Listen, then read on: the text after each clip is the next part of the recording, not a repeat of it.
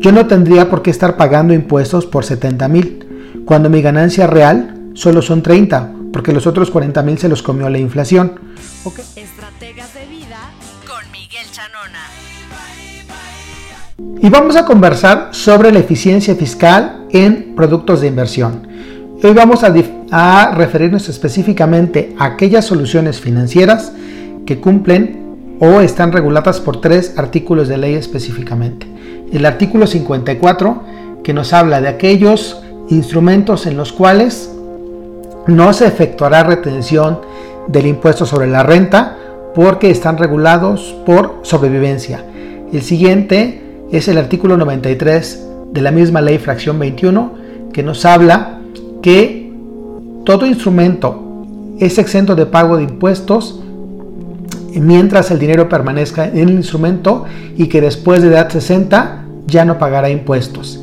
Y finalmente el artículo 155, fracción 1 de la misma ley, que nos habla que a este tipo de instrumentos se le puede colocar dinero adicional a la prima de seguro y ese dinero que coloquemos adicional se considera una inversión. Con lo cual ahora me, tengo un instrumento que me permite acceder a diferentes tipos de instrumentos de inversión que yo puedo tener liquidez, que está colocado en un instrumento que es eficiente en la parte de la estructura de pago de impuestos y quiero explicarles cómo funciona. Vamos a ver cómo harían una inversión ustedes en alguna institución bancaria, por ejemplo, en el cual no tenemos diferimiento. Ustedes tienen un millón de pesos y los supuestos que tenemos es que tienen una tasa de rendimiento del 7%. Ahí ven la flechita azul. ¿Ok? Eso diría que les paga 70 mil pesos al año. Ok, eso es lo que ustedes van a haber depositado en su cuenta de 70 mil pesos al año. Perfecto. Pero hay un componente bien importante. Ustedes le tienen que pagar al gobierno. Acuérdense, hubo un cambio de ley. Anteriormente pagábamos el 1.46%. El año antepasado lo cambiaron a 1.04 y en diciembre del año pasado lo volvieron a cambiar al 1.45. ¿Eso qué significa? Que yo le tengo que adelantar al gobierno el pago de impuestos de un rendimiento que aún no tengo. ¿Ok? Y no es que le pague impuestos en este momento sobre el rendimiento, no, pago sobre el total del capital. Si ustedes multiplican un millón por 1.045%, se van a dar cuenta que les van a dar esos 14.500. Punto bien importante, hoy están pagando más de lo que les va a generar de rendimiento y ahorita lo vamos a ver por qué. Ok, hay una inflación de 4% para este escenario que estamos contemplando.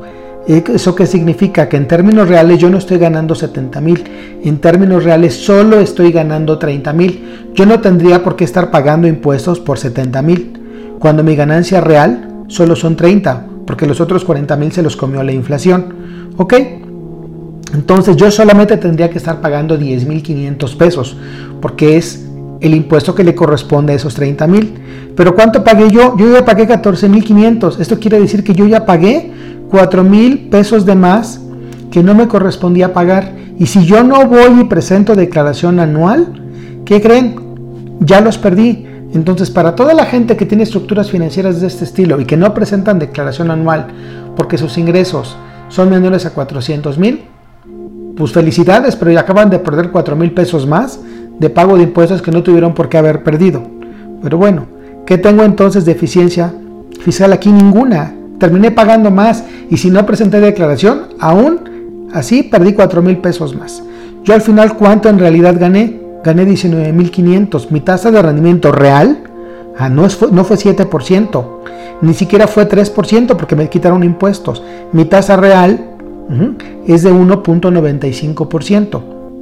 Ok, vamos a ver cómo será la estructura si yo utilizo una estructura financiera que tiene diferimiento fiscal.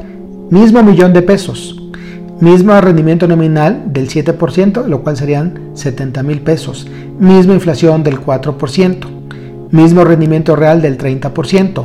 Pero ¿qué creen? Yo no tengo por qué en este momento pagar un interés sobre esa ganancia. ¿Por qué? Porque así me lo permite la ley. Por eso les expliqué que había tres artículos de ley que regían este tipo de instrumentos. Por lo tanto, yo, yo termino con un millón treinta mil de ganancia real.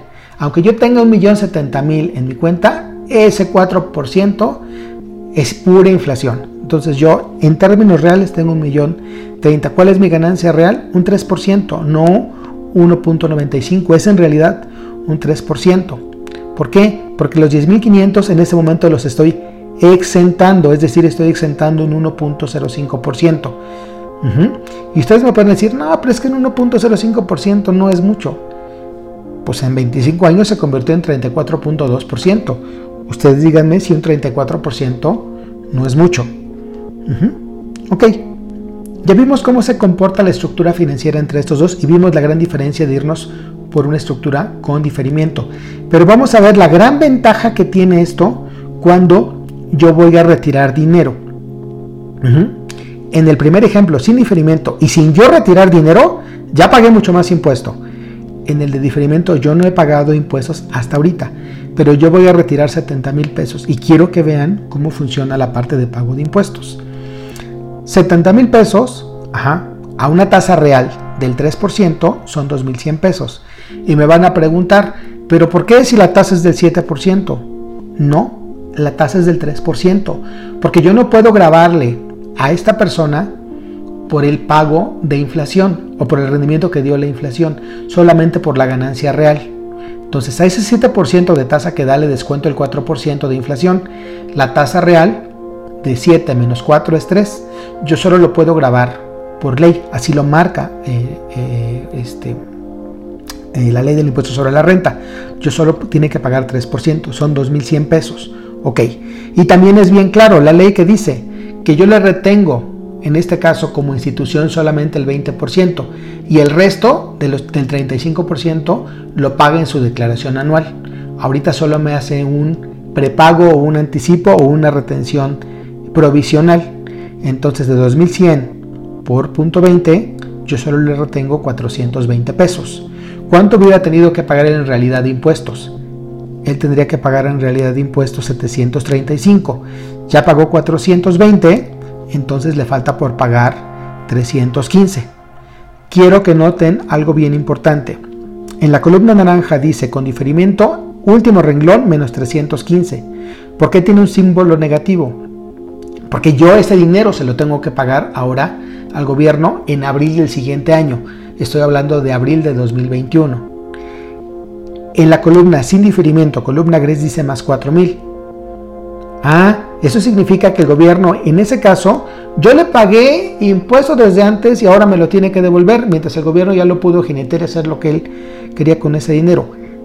Quiero que noten las grandes diferencias que tiene en irme en una estructura sin diferimiento y una estructura con diferimiento.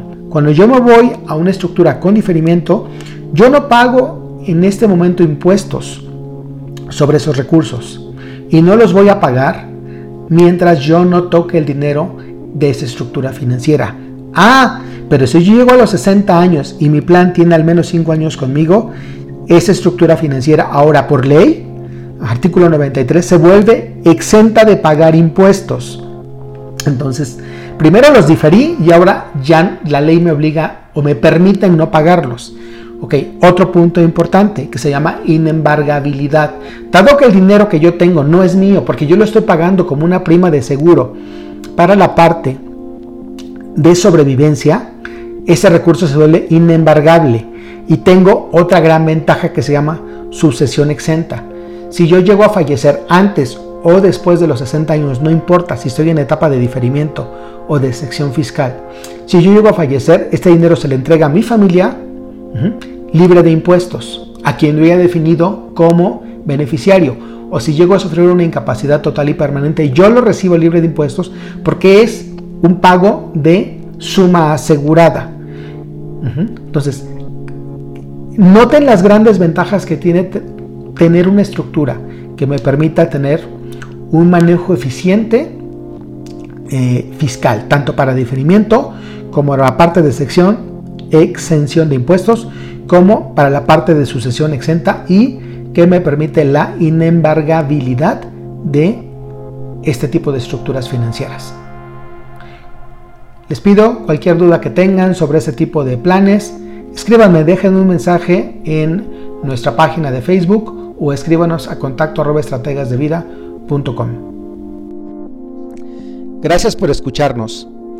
Espero que el tema del día de hoy te haya brindado los conocimientos que estás buscando y esto te ayude a cambiar tu realidad financiera y mejorar tu relación con el dinero.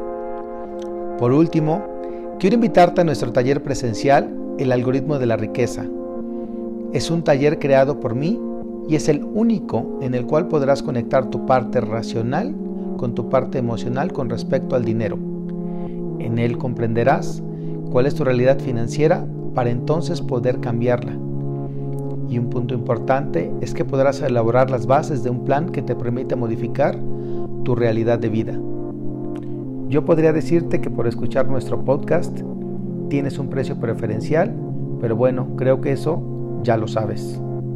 Nuevamente, gracias por acompañarnos y espero esto te ayude a tener una mejor relación con el dinero y alcanzar lo que muchos sueñan, que es lograr la libertad financiera.